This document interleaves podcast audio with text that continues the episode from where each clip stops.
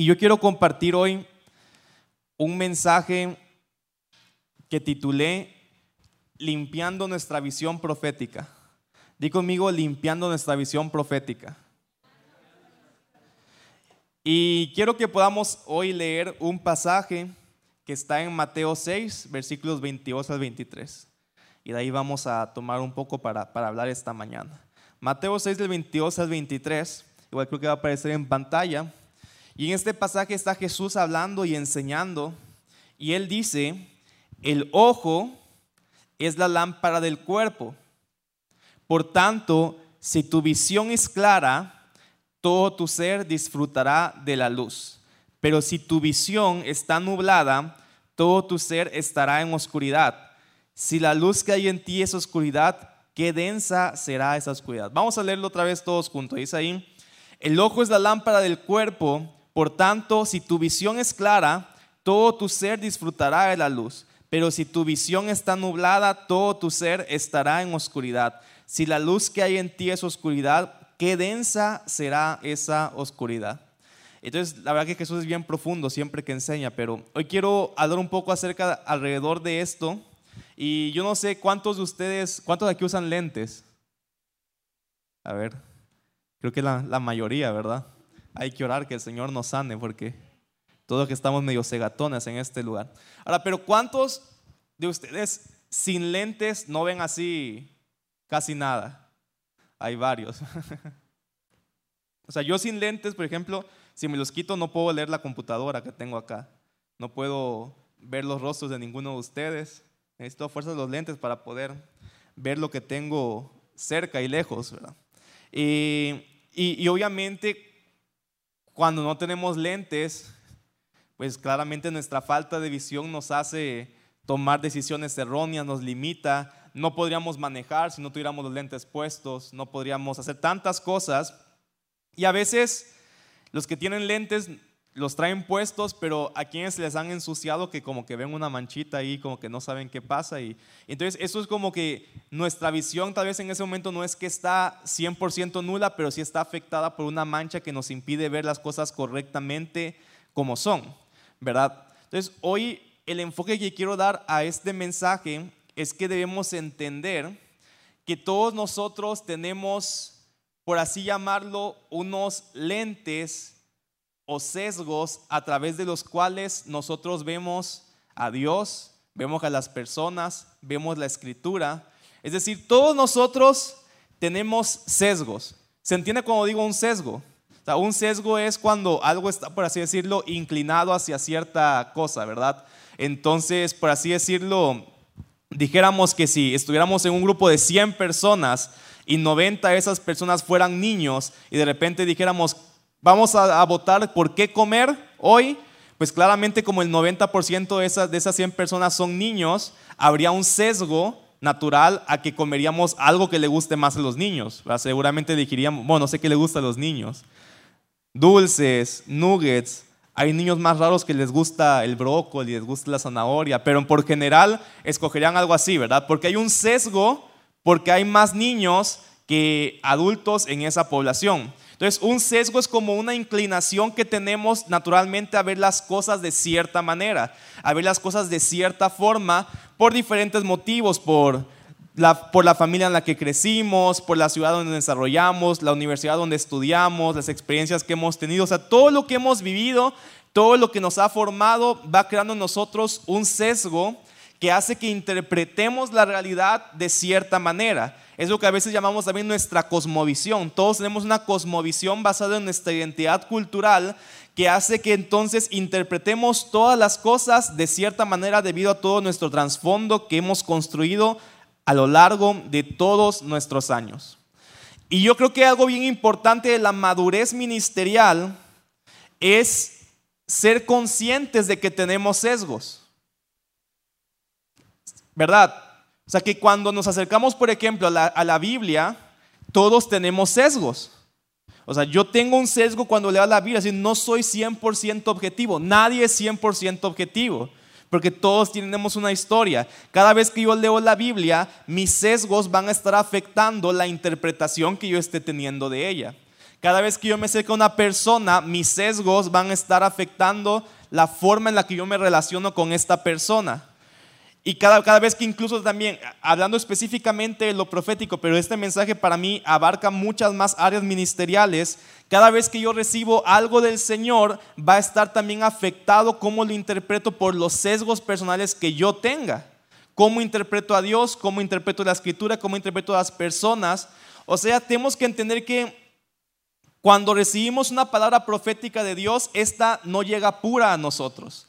Siempre va a estar afectada por los sesgos que cada uno de nosotros tengamos.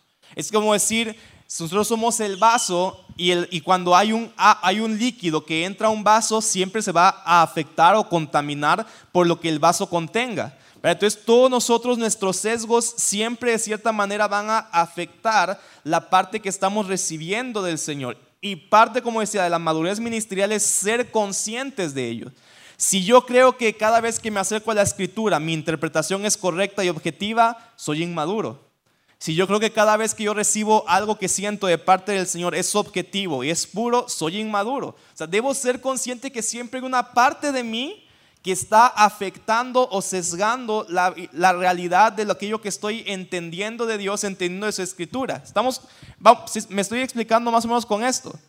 O sea, todos nosotros siempre vamos a tener sesgos. Yo creo que hasta el día que nos moramos no vamos a poder decir, me limpié todos mis sesgos porque entonces dejaría de ser, dejaría de existir. Todos nosotros tenemos una visión del mundo, todos tenemos una visión de Dios, todos tenemos una visión de nosotros mismos y eso afecta todo lo que hacemos incluyendo toda la parte ministerial. El problema es que a veces no somos tan conscientes de ellos, ¿verdad? ¿Cuántos saben que todos hablamos con acento? Hay gente que dice, no, pero fíjate que yo no tengo acento. ¿Alguien ha escuchado a alguien que dice, no, yo, no tengo acento? Pero la verdad es que todos tenemos acento. Pero obviamente tú que te escuchas todos los días, crees que no tienes acento porque te escuchas a ti. Tú que convives con los mismos amigos que hablan igual que tú, todos ustedes creen que no tienen acento porque todos se escuchan de cierta manera igual. Es hasta que entras con una persona que habla diferente, que veas cosas diferentes, que como que tú piensas, y ni siquiera pensamos como, ah, yo tengo acento, sino que piensas, él tiene un acento, ¿verdad? Como él habla diferente, pero no somos conscientes de que nosotros también, esa diferencia marca que todos tenemos un acento. Y, en la, y, lo mismo pasa como, como te decía, tenemos un acento también en cómo interpretamos a Dios, en cómo Dios nos va a utilizar.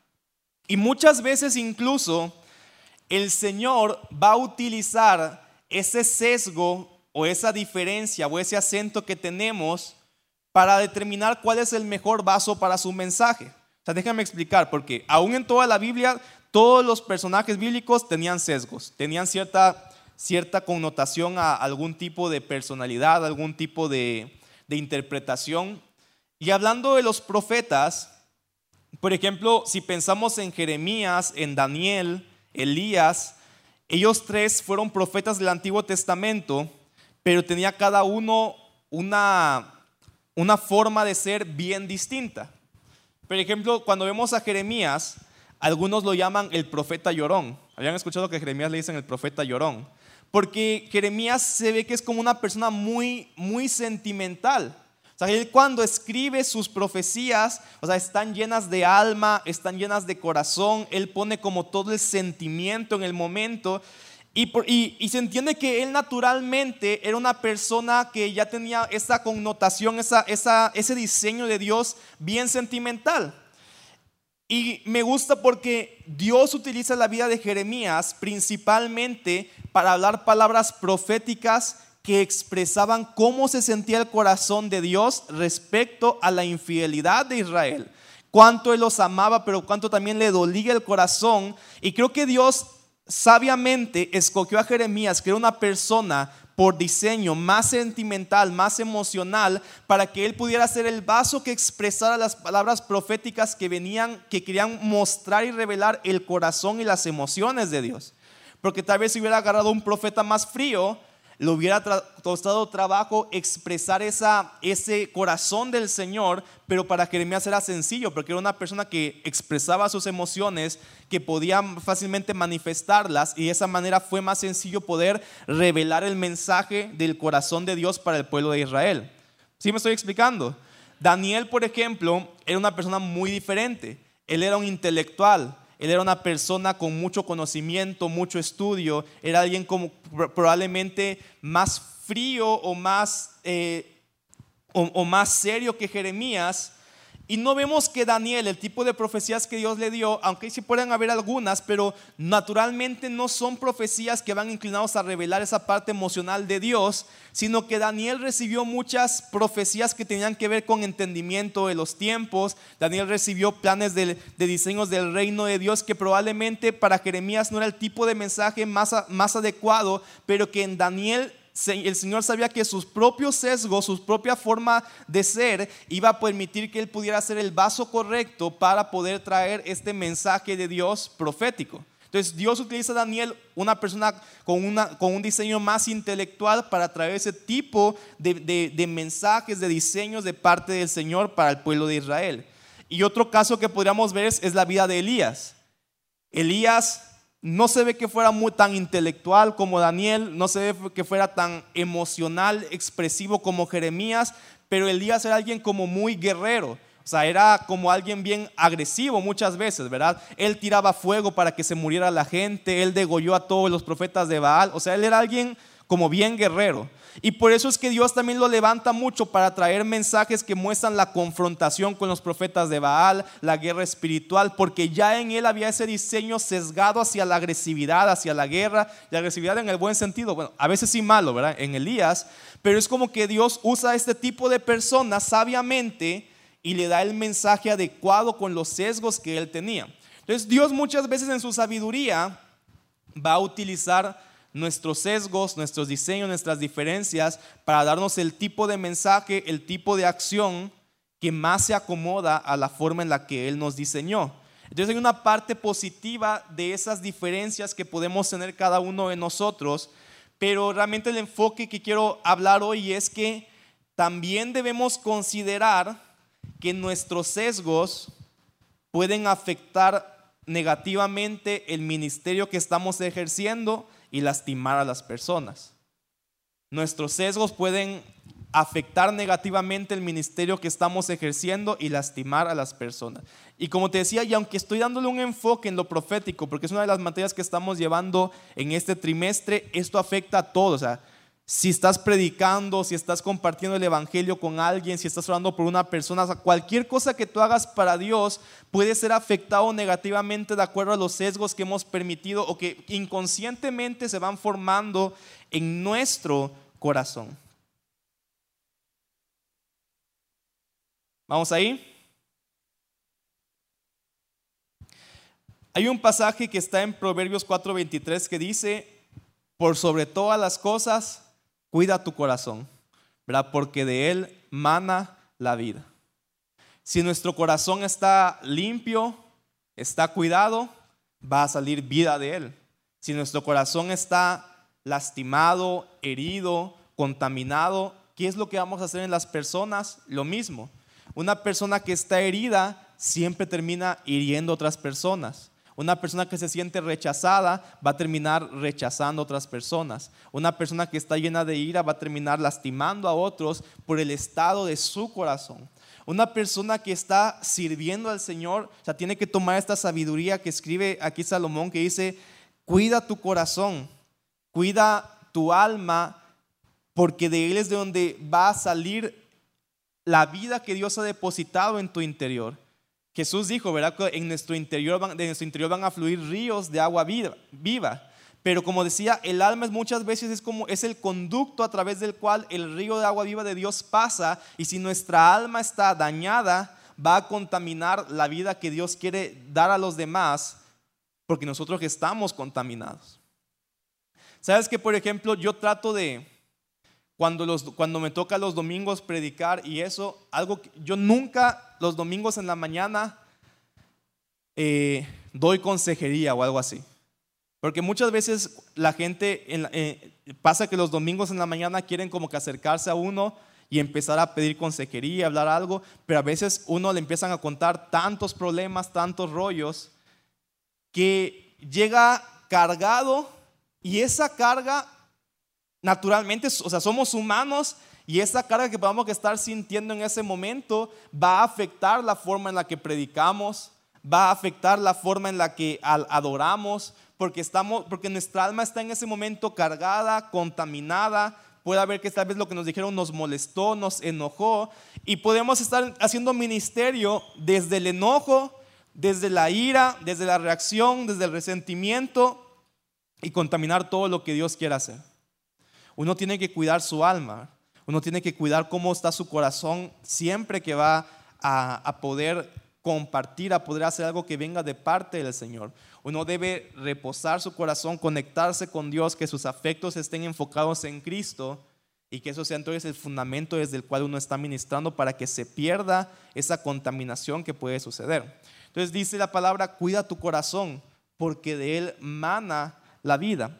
Y algo bien importante que, que determina los sesgos es, y ese es un concepto que, que podemos anotar y, y, voy a explicar es cuáles son nuestros valores fundamentales. ¿Cuáles son nuestros valores fundamentales? Y este concepto de valores fundamental, ¿cuántos que entienden el concepto de valores? Por ejemplo, en una empresa se, da muchas veces una visión, una misión y cuáles son los valores de la empresa. Y siempre ponen cosas a veces ponen las cosas más eh, generales que para nada sirve definir valores de la empresa así. Y siempre ponen como somos responsables, somos enfocados al cliente, somos este, de, aprendizaje continuo, no sé qué tanto. Y, y, podríamos hacer como todo ese tipo de valores, ¿verdad? que se entiende que son las cosas que uno valora y que van a determinar la cultura. Pero la realidad es que muchas veces, aunque las empresas pongan como estos son nuestros valores, cuando tú entras a la empresa te das cuenta que la cultura es nada que ver con lo que en teoría se supone que la empresa valora. Entonces esos son valores escritos, pero cuando hablamos de un valor fundamental, es aquello que realmente ya está en nuestro corazón, que es inconsciente muchas veces, pero que es lo que al final determina la forma en la que vemos a Dios, la forma en la que vemos las personas la forma que nos vemos nosotros mismos y las decisiones que tomamos. Nuestros valores fundamentales determinan para nosotros qué es lo verdadero, qué es lo correcto. Y como te decía, eso más allá de un pensamiento intelectual, tiene que ver con lo que en el fondo de nuestro corazón es real. Porque ¿cuántos saben que en nuestra mente podemos creer que algo es verdad, pero al mismo tiempo en nuestro corazón eso todavía no es real? Si yo les preguntara a ustedes, ¿Cuántos de aquí creen que es bueno ahorrar? Yo creo que nadie diría, no, ahorrar es malo. No, todos diríamos, es bueno ahorrar. ¿Cuántos creen que es bueno ahorrar? Entonces, en nuestra mente hay un pensamiento que dice, es bueno ahorrar. Pero cuando yo me evalúo y me doy cuenta que en realidad no tengo una cultura de ahorro, me doy cuenta que aunque está en mi mente, esa verdad aún no ha bajado a mi corazón. Porque mi ser no está viviendo esa verdad que digo que la tengo en mi mente. Entonces no es todavía un valor fundamental. O sea, mi mente afirma, dice, eso es correcto, pero mi corazón aún inconscientemente no lo está viviendo. Entonces esa verdad en mi mente no ha bajado a mi corazón. Entonces, aunque yo creo, lo que me sesga no es el ahorro. Lo que me sesga es todavía tal vez un pensamiento de, que va a hacer falta, un pensamiento de que tengo que gastar en esto. Entonces no tengo ahorros porque aunque mi mente cree algo, mi sesgo, mis valores fundamentales que están en mi corazón no son lo que en mi mente aún creo. Y cuando hablamos de las cosas de Dios, yo creo que todos en nuestra mente tenemos un montón de verdades que afirmamos y creemos pero que si esas verdades aún no están determinando la forma en la que naturalmente vivimos, actuamos, decidimos, todo lo que hacemos, es que esa verdad está solo en mi mente, pero aún no ha bajado a mi corazón. Amén. Y es muchas veces en las crisis, es muchas veces en, cuando las, cosas se ponen con presión, en las cuales yo soy confrontado para ver yo, ok, en mi mente yo decía creer esto de Dios, pero mi corazón en esta situación está revelando que solo estaba en mi mente. En mi corazón aún no estaba esa verdad. Y al final son las cosas del corazón, no las de la mente, las que van a estar afectando nuestra acción, las que van a estar afectando nuestro ministerio, lo que hagamos por parte del Señor. Es importante cuidar la mente. Hay pasajes que hablan de cuidar la mente. Filipenses dice, cuida tus pensamientos, mantén tus pensamientos enfocados en lo bueno, en lo que es, eh, en lo que es grande, en lo que es bello. Pero también hay, hay, pasajes que hablan que nos dicen, pero también cuida tu corazón. O sea, son dos cosas separadas, dos realidades separadas y que necesitamos que poder hacer que todo lo que está en nuestra mente pueda ser poco a poco llevado a nuestro corazón. ¿Vamos ahí? rápidamente un ejemplo de cómo nuestros sesgos pueden afectar nuestro ministerio, lo que hacemos por parte del Señor. Si tú creciste en una iglesia o, o en cualquier parte donde tu visión de Dios es una visión de un Dios que está enojado con el mundo, que todo el tiempo está enojado con los pecadores, que los quiere castigar todo el tiempo, eso es parte de tu cosmovisión. Entonces tú ya tienes en tu corazón eso internalizado. Entonces naturalmente siempre que leas la palabra, te vas a sesgar a entenderla, a interpretarla desde la perspectiva de un Dios enojado. Siempre que tú te acercas a una persona, te vas a acercar siempre con el sesgo de la perspectiva de un Dios enojado. O sea, por ejemplo, una persona que tiene esa visión de Dios, si está queriendo fluir proféticamente, casi siempre va a estar dando palabras proféticas de juicio siempre va a estar dando palabras proféticas de condenación, queriendo relucir los pecados de otros. ¿Por qué? Porque como la imagen que él tiene de Dios es un Dios que está enojado, que quiere juzgar, que quiere castigar, que quiere eh, exponer los pecados de muchos, entonces ese sesgo en su corazón va a hacer que su ministerio siempre se vea de esa manera. Una persona que tiene esa imagen de Dios, cada que hay un terremoto, cada que hay algo, algún desastre natural, va a decir, es que Dios está enviando su juicio sobre esa ciudad, porque esa ciudad es una ciudad llena de pecado y Dios quiere demostrar y decirles, miren cuánto pecado ha acumulado esta ciudad y por eso Dios les manda ese terremoto para con su ira castigar el pecado, porque su cosmovisión de Dios va a afectar cómo interpreta todas las cosas. Si una persona está enferma, muchas veces va a decirle, es que Dios está juzgando, es porque no te has arrepentido de tal cosa, necesitas arrepentirte para que Dios pueda sanarte. Entonces siempre va a haber ese efecto. Si me estoy explicando con esto. Va a enfocarse en lo que está mal en la persona y también, como te decía, va a tomar incluso la misma Biblia para justificar su posición te va a decir, mira, ¿acaso no Elías hablaba de esta forma? ¿Acaso no todos los profetas del Antiguo Testamento profetizaban juicio contra las naciones? Y él se va a crear toda, toda una doctrina que justifique la forma en la que hace ministerio por el sesgo que él tiene de la, de la visión de Dios que hay en su corazón. cambio, si en nuestro corazón cree que, que Dios es bueno, que Dios tiene un plan redentor para el mundo, para las personas, qué diferente va a ser nuestro ministerio por aquel valor que está en nuestro corazón. Entonces yo por eso te decía, todo lo que está en tu corazón va a afectar todo lo que hables, todo lo que enseñes, todo lo que prediques. Todo lo que hagas va a estar afectado por lo que está en tu corazón.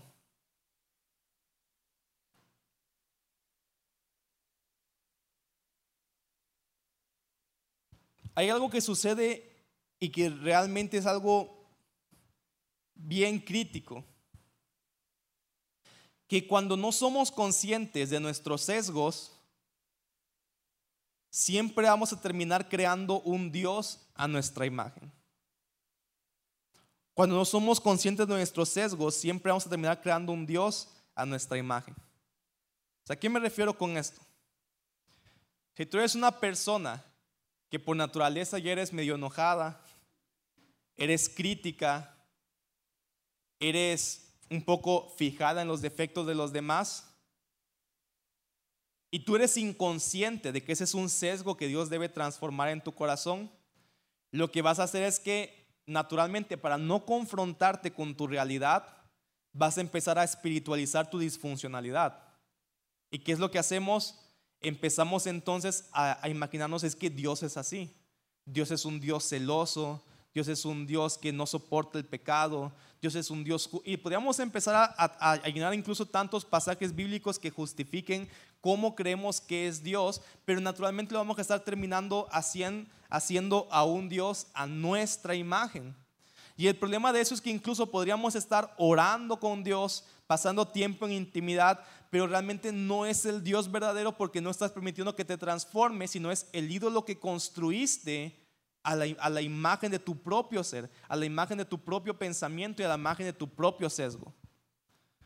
Y miren que me ha tocado conocer personas que han llevado esto a tal extremo que si una persona a ellos les cae mal, ellos dicen es que Dios está enojado con esa persona. Si una persona a ellos les cae bien, dice es que Dios aprueba a esa persona.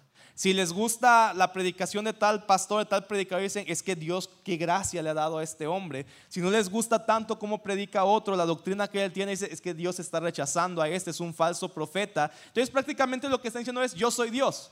Porque lo que están diciendo es, lo que a mí me gusta es lo que Dios le gusta, lo que a mí no me gusta es lo que Dios no le gusta. Entonces es un extremo en el cual Dios se ha distorsionado completamente para crear un Dios a nuestra imagen que valide todas nuestras disfuncionalidades. Pero cada vez que nos acercamos a Dios debería haber una revelación consciente de nuestra disfunción. ¿No es así? Cuando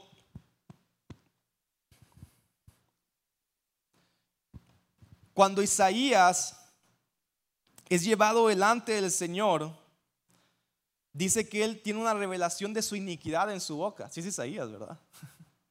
Y le dice, Señor, me voy a morir porque tengo pecado en mi boca, mi pueblo es un pueblo de labios inmundos. Entonces, él en el encuentro que tiene con el Señor, su disfunción se ve confrontada. Entonces, cada vez que nos encontramos con un Dios real, más poderoso que nosotros, más grande que nosotros, que la Biblia dice que sus pensamientos no son nuestros pensamientos, que lo que Él piensa es diferente de lo que pensamos, cada vez que nos encontramos con Dios, debería haber una confrontación de nuestra disfunción. Si cada vez que yo me acerco a Dios, siento que Dios me dice, te apruebo, te valido, eso es todo está bien, no es Dios. Es una imagen que yo creé falsa de Dios para validar mis disfunciones y sentirme bien conmigo mismo, pero no es Dios. O sea, Dios nos ama, Dios no es que nos va a estar todo no es que nos está todo el tiempo castigando, pero siempre que nos presentamos delante de su santidad, hay también una confrontación en nuestro interior de, ver la realidad que estamos viviendo y lo que todavía necesita ser transformado por el Señor.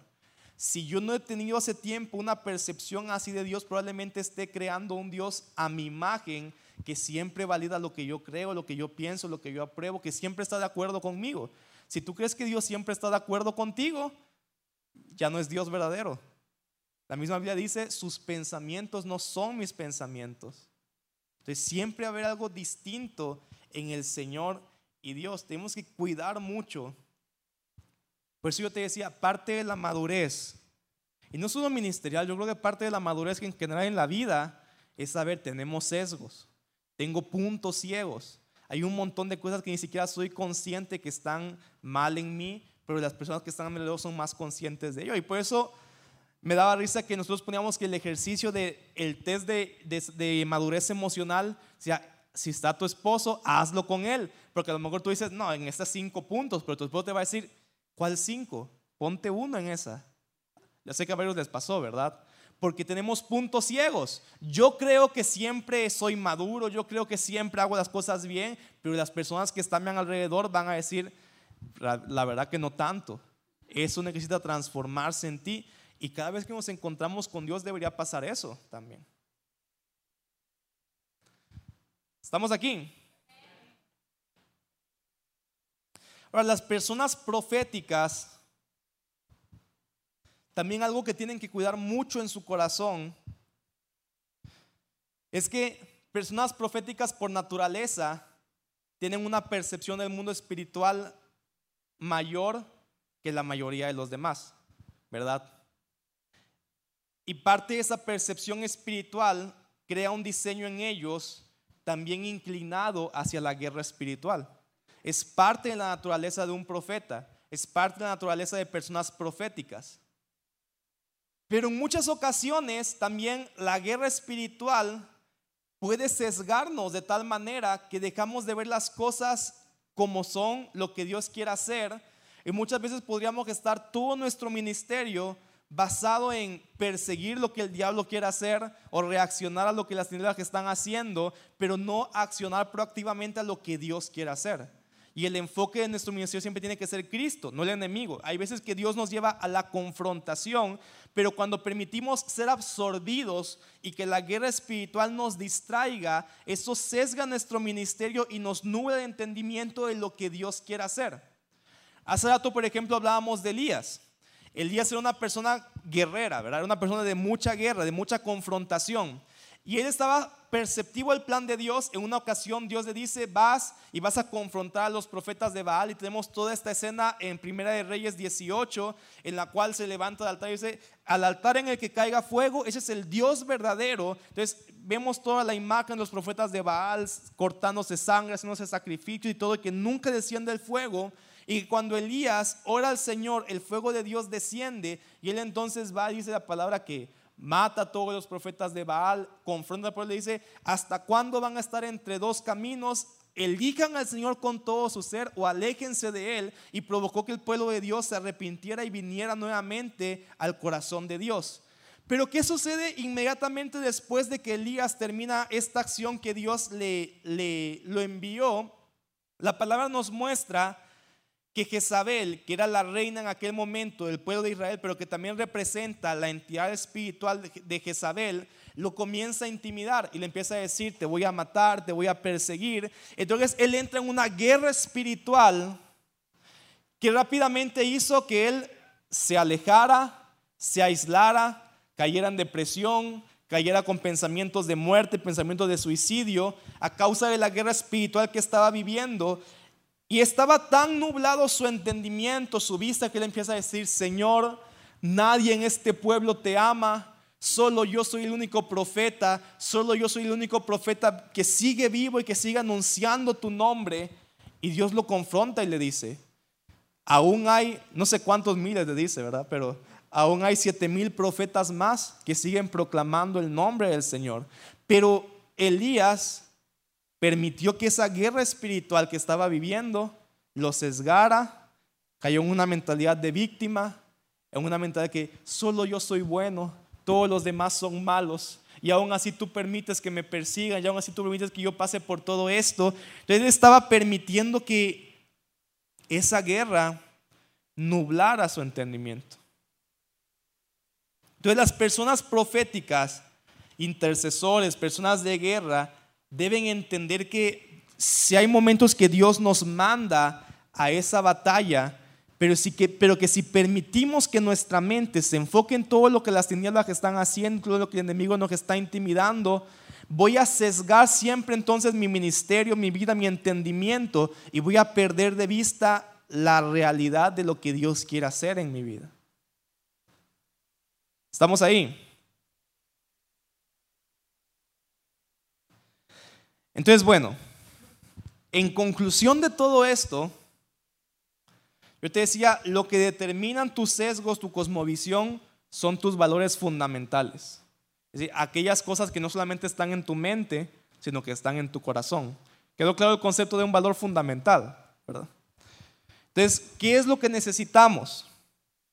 Entonces, para poder eliminar toda esta distorsión que puede dañar lo que Dios quiere hacer a través de nuestras vidas, Necesitamos constantemente evaluar nuestros valores fundamentales, a través de los cuales vemos a Dios y a las personas de tal manera que nuestros sesgos no distorsionen la imagen de Cristo que estamos mostrando y ministrando al mundo. O sea, nuevamente quiero repetir esto, necesitamos constantemente evaluar nuestros valores fundamentales a través de los cuales vemos a Dios y las personas de tal manera que nuestros sesgos que todos tenemos no distorsionen la imagen de Cristo que estamos mostrando y ministrando al mundo.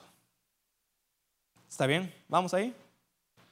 Entonces yo hoy solo quiero mencionar, yo aquí escribí 10 valores fundamentales que son indispensables dentro del ministerio profético, pero obviamente podríamos tomar miles de valores fundamentales que están en la palabra que deberían ser una realidad en nuestro corazón, a través de los cuales podamos interpretar la realidad y realizar la obra que Dios quiere para nuestras vidas. Pero rápidamente te voy a compartir 10. Y el primero de ellos es que Dios quiere hablarnos. Y entonces, esa es una realidad que tiene que estar en nuestro corazón. Dios quiere hablarme aún más de lo que yo quiero escuchar. ¿Cuántos creen eso? Dios quiere hablarnos aún más de lo que yo quiero escuchar.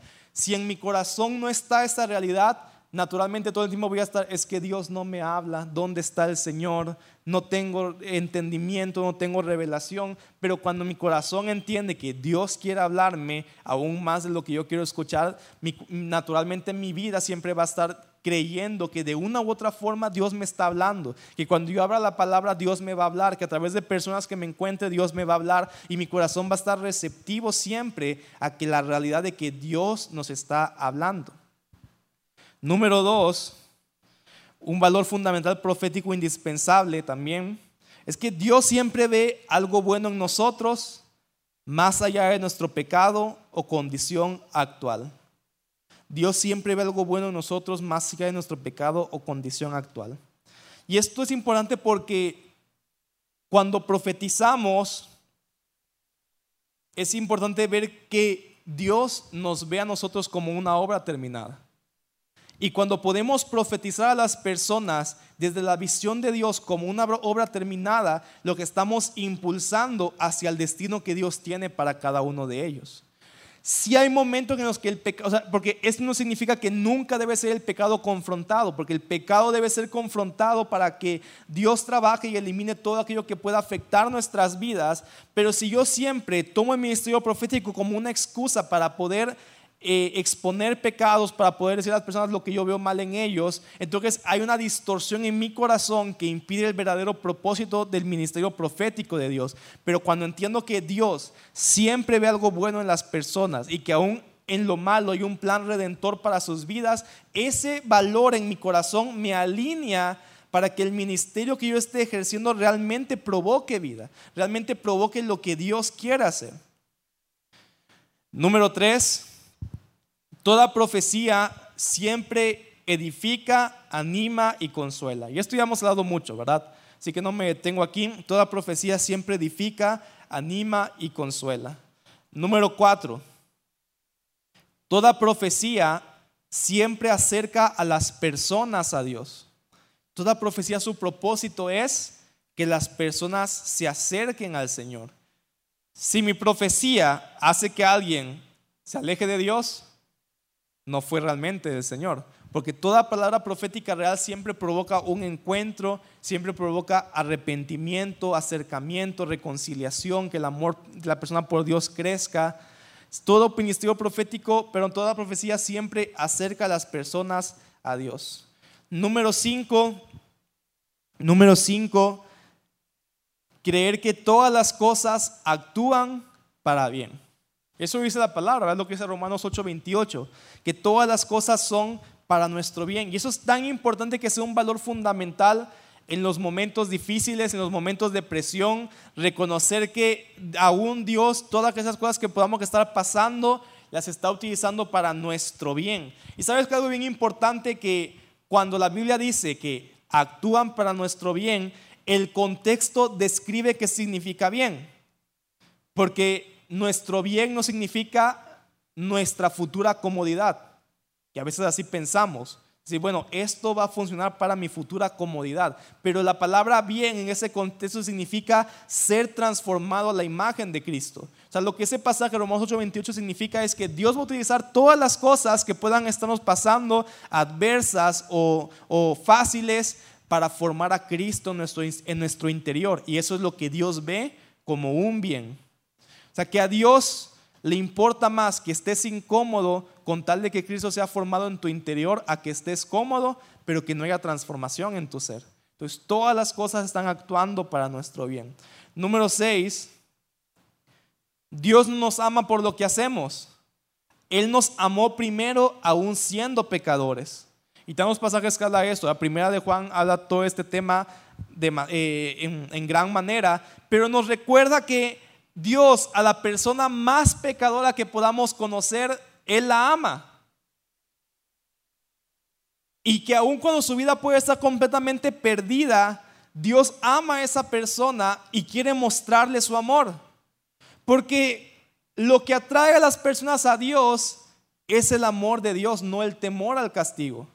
Si queremos mantener a las personas cerca de Dios por temor al castigo, nunca las reconciliamos con el Padre, porque el Padre acerca a sus hijos a través del amor, no a través del temor. En el perfecto amor de Dios no existe el temor. Y eso es de hecho el siguiente valor que quiero compartir. Número siete, el amor echa fuera el temor. No podemos tener un ministerio una predicación, una palabra profética que lo que esté incitando a las personas es temor al castigo, porque ese no es la, la fuerza que nos mueve a lo que Dios quiere hacer en nuestras vidas. El perfecto amor de Dios echa fuera el temor, echa fuera el miedo. No podemos crear una, una, cultura de miedo, sino que una cultura en la cual las personas se sientan llenas del amor del Señor. Número 8, Dios tiene planes de bien para nosotros. ¿Cuántos lo creen eso en su corazón? Número nueve, Dios es bueno y no hay maldad que provenga de él. Y eso da el libro de Santiago, ¿verdad? Todo lo bueno viene de Dios y lo malo no puede venir de Dios porque en Dios no hay maldad. Todo lo bueno viene de Dios y la maldad no, Dios no provoca la maldad. Dios no provoca eh, eh, las cosas malas que pueden suceder en el mundo, sino incluso la Biblia nos dice que, que, que Jesús, y que es el valor número 10, que Jesús vino más bien para destruir las obras del diablo, para que tengamos vida, para que tengamos vida en abundancia. Entonces, el propósito de Dios siempre es vida, mostrar su bondad, traer su bondad y confrontar las obras del diablo que son las que provocan la maldad en el mundo. Si yo le atribuyo a Dios la maldad del mundo, hay un sesgo en mi corazón que va a contaminar aún todo lo que yo pueda compartir, comunicar, predicar, porque mi corazón necesita ser transformado por el Señor. Entonces yo te decía, podríamos tener un montón de valores fundamentales, ¿verdad? Y probablemente todo lo que estos, estos 10 que mencioné ahorita, en nuestra mente todos, los todos lo creemos.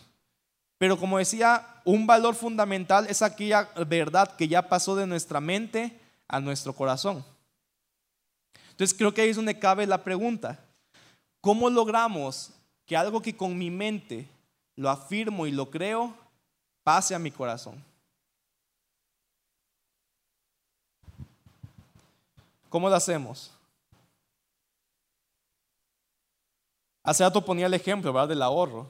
Todos en nuestra mente creemos que ahorrar es bueno, pero si no tenemos una cultura de ahorro, eso no está en nuestro corazón. Todos en nuestra mente creemos que Dios es bueno. todos en nuestra mente creemos que Dios está con nosotros. Pero si en los momentos difíciles siento que Dios no está, es que esa verdad no está en mi corazón aún, solo está en mi mente. Entonces, ¿cómo pasamos de nuestra mente a nuestro corazón? Hay un pasaje que está en Efesios, si no me equivoco, pero según es Efesios, que dice, Señor, permítenos experimentar el amor de Dios el cual, o sea, que dice, no lo podemos comprender, pero sí lo podemos experimentar. Entonces, este pasaje habla de que hay ciertas realidades de Dios que tienen que superar nuestro entendimiento o que incluso son superiores a nuestro entendimiento, pero que debe pasar a un entendimiento experimental, no intelectual, sino que lo podamos experimentar para que eso toque nuestro corazón. Y esa es la diferencia de cómo entran las cosas a nuestra mente y cómo están en nuestro corazón. Porque probablemente todos aquí, al estudiar en la universidad, tenían muchas cosas en su mente. Pero digamos que hasta que no entraron a trabajar de verdad, ese conocimiento que estaba en su mente no se perfeccionó hasta que lo pusiste en práctica. ¿No es así?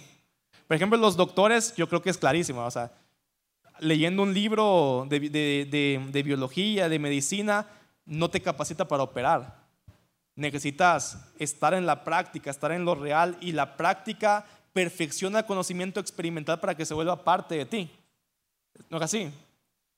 De hecho, Santiago dice eso. Dice, el que, el que, el que conoce, el que escucha la verdad pero no la practica se engaña a sí mismo.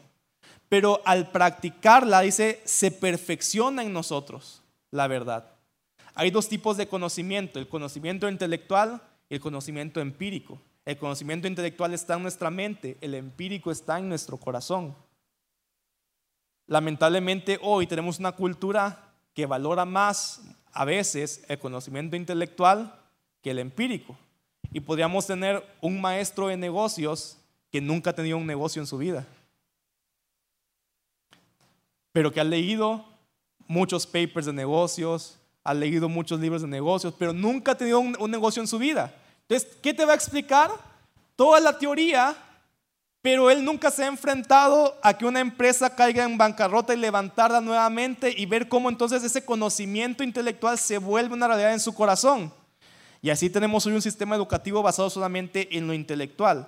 Entonces la experiencia es lo que nos permite que lo que está en nuestra mente baje a nuestro corazón. Tú podrías tener un intelecto de Dios, pero hasta que no experimentas un encuentro con Dios, esa verdad no baja a tu corazón. Entonces, yo creo que Dios va a poner circunstancias en todos nosotros en las que va a ser confrontada la incongruencia de nuestra mente con nuestro corazón. Y no que si alguno de ustedes ya ha pasado por algún momento así. Normalmente son en las crisis donde nos damos cuenta de esa incongruencia que hay en lo que yo creo en mi mente, pero que aún no está en mi corazón. Esas palabras que tantas veces repetía, esos versículos que tantas veces repetía, pero que en el momento que deben ser reales no están.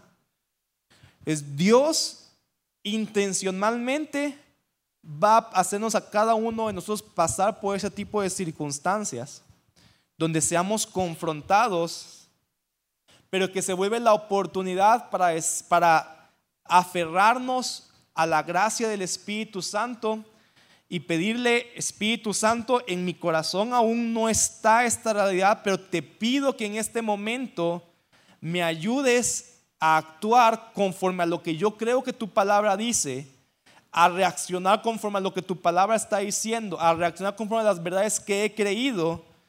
Y cuando por la gracia del Espíritu, en ese momento de confrontación, empiezas a practicar la verdad que tú creías en tu mente, eso está provocando que lo que estaba ahí vaya bajando tu corazón, se vaya internalizando hasta ser parte de ti. Entonces Dios para bajar valores y pensamientos, verdades de nuestra mente a, a nuestro corazón, nos tiene que meter a procesos en los cuales nos confronta pero que se vuelven la oportunidad para ponerlo en práctica, porque en la práctica se perfecciona la verdad en nosotros. Entonces la experiencia que vamos teniendo con Dios, las experiencias que vamos teniendo en la vida, cuando permitimos que éstas nos orillen a depender de la gracia del Espíritu para actuar conforme al Espíritu, van moldeando y transformando nuestro corazón a la imagen de Cristo para que la mente de Cristo sea formada en nosotros, para que los ojos de Cristo sean formados en nosotros, para que el corazón de Cristo sea formado en nosotros y entonces podamos representar mejor a Jesús, podamos modelar mejor a Jesús y que ya sea parte de nuestra naturaleza actuar conforme a estas verdades que deben ser los valores fundamentales que están en nuestro corazón. Pero si permitimos que la crisis en vez de convertirse en una oportunidad para depender de la gracia del Espíritu y caminar conforme a ella, si permitimos que la crisis, eh, si permitimos que en las crisis actuemos como nuestro corazón no renovado quiere actuar, lo que hacemos es seguir moldeándonos más, más y, y reforzar los sesgos que están en nuestro corazón y que pueden dañar la obra que Dios quiere hacer en nosotros. Entonces, toda crisis, todo momento difícil, toda confrontación donde mi mente y mi corazón se, eh, son llevados a exponer esta incongruencia, es el momento para que la gracia de Cristo opere en nosotros y nos transforme. Estamos aquí. Si tú quieres madurar ministerialmente, si tú quieres madurar en lo que Dios quiere hacer en tu vida, tienes que pasar por estas circunstancias. Tienes que pasar por el fuego. Tienes que pasar por aquellos momentos donde te ves, donde te sientes incongruente, donde te sientes débil, para que Dios se pueda perfeccionar en esa debilidad que le está mostrando. El rey David escribe este en el Salmo 139, algo que constantemente debería, estar en nosotros, en nuestro pensamiento, en nuestra oración, en la cual le dice, examíname, oh Dios, y sondea mi corazón, ponme a prueba, sondea mis pensamientos. Y es esta oración que yo creo que todos deberíamos estar constantemente haciendo. Señor, examíname, sondea mi corazón, pon a prueba mi corazón, pon a prueba mis pensamientos. Y, obviamente cuando entendemos esto desde la perspectiva de un Dios bueno, nos damos cuenta que cuando Dios viene a examinarnos, no es para castigarnos, sino que Él viene a examinarnos para poder llevarnos la transformación que Él necesita hacer en nuestras vidas, que continúe la obra perfecta que Él quiere hacer en nosotros. Entonces yo puedo confiadamente pedirle, Señor, examíname, puedo hacerlo sin temor, porque sé que el corazón de Dios de examinarme no es juzgarme, no es condenarme, no es alejarme de Él, sino que el propósito de Dios de examinarme es poder seguir trabajando en lo que Él quiera hacer en mi vida. Quiero que puedas cerrar ahí tus ojos y levanta tus manos ahí. Y yo te pido, Espíritu Santo, hoy esta oración que estamos repitiendo en tu palabra y, hazla ahí tú personalmente. Señor, examina mi corazón, ponme a prueba, sondea mis pensamientos. Y puedes decirle, Señor, muéstrame aquello que tal vez está en mi pensamiento, pero que en mi corazón aún no está. Y yo te pido, Señor, que tú nos permitas pasar por el fuego, pasar por las aguas en las cuales nos veamos confrontados con tal de que tú, Cristo, seas formado en nuestro interior. Pero también confiamos, Dios, que si pasamos por el fuego, tú estás con nosotros. Que si pasamos por las aguas, tú estás con nosotros, Señor. Que tú no nos dejas solos en esos caminos, Padre, a través de los cuales podemos ser moldeados, podemos ser, muchas veces nos sentimos, Padre, heridos, débiles, pero que es en ese lugar de debilidad donde tú te perfeccionas, que es en ese lugar de debilidad donde tú te haces fuerte en nosotros, Señor Jesús. Espíritu Santo, hoy te pido, Dios, una gracia especial para que los momentos difíciles, Señor, no nos hagan caminar conforme a lo que nuestro corazón está deseando, sino que podamos caminar conforme a lo que en nuestra mente y nuestro espíritu sabemos que es lo correcto y que en ese actuar, Señor, tú te perfecciones en nosotros, Padre. Yo te pido que nos limpies de toda mala experiencia del pasado. Límpianos de Padre del dolor, límpianos, Señor, de malas experiencias con líderes, con iglesias, Señor, con enseñanzas, Padre. Límpianos de todos esos temores que aún hacen, Padre, que sesguemos nuestro entendimiento de la palabra, que sesguemos, Padre Santo, nuestro ministerio, Dios. Empieza a limpiar todas esas inclinaciones imperfectas que que no te revelan a ti, Señor, sino que revelan lo que somos nosotros, pero no lo que tú eres.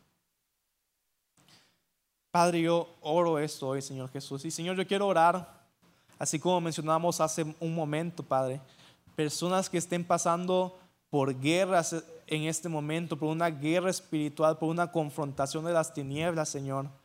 Yo oro, Padre, que por tu gracia, así como Elías lo llamaste y lo sacaste de ese lugar que lo tenía nublado su entendimiento, que tenía nublada su visión, Señor. Lloro por personas que puedan estar pasando y por una confrontación, Padre de tinieblas, para que su visión, Señor, no se oscurezca, sino que su luz permanezca y brille más en medio de ella, Señor. Y que haya una claridad en su, en su mente para escuchar tus palabras y no las palabras del enemigo. Que haya una claridad en su mente, en su corazón, Padre, para poder percibir lo que tú quieres hacer, tus planes y no los planes del enemigo, Señor, sino que su enfoque se mantenga en tu verdad, Dios. Padre, te pido tu gracia por aquellos que están pasando por momentos difíciles hoy, Señor Jesús. Creemos que todas las cosas, Padre, son para nuestro bien y que tú vas a usar, Señor Jesús, cada circunstancia para hacer una obra perfecta en cada uno de nosotros, que tal vez no va a ser la más cómoda, pero sí va a ser la que más te glorifique, sí va a ser la que más transformación traiga, Señor, para el cumplimiento de tu plan completo en nuestras vidas y en esta tierra, Señor, para el cumplimiento de los propósitos de tu reino. Espíritu Santo, hoy examina nuestro corazón, confróntanos con nuestra realidad, límpianos, Señor Jesús. Y pon en nosotros, Padre, un corazón humilde para aceptar tu corrección, ya sea que venga de ti, ya sea que venga de algún líder, ya sea que venga de alguna persona que esté cerca de nosotros, algún familiar, nuestro esposo, esposa, Padre, que cuando tú hables esa corrección, Señor Jesús, a partir de estas personas que has puesto a nuestro alrededor, te pido que pongas un corazón humilde en nosotros, Señor Jesús, que no reaccione negativamente, Padre, sino que pueda escuchar tu voz y saber que tú estás hablando porque nos quieres perfeccionar, Padre. Gracias Jesús. Yo te pido, Padre, que todos los que puedan estar hoy sintiéndose débiles, cansados, frustrados, sea tu gracia hoy Jesús, fortaleciéndonos. Sea tu gracia hoy Jesús, provocándonos para vivir conforme al Espíritu, no vivir conforme a nuestros impulsos carnales, Señor Jesús, sino vivir conforme a la realidad espiritual que tú tienes para nosotros, Señor. Gracias te doy, Padre, en el nombre de Jesús. Amén. Amén.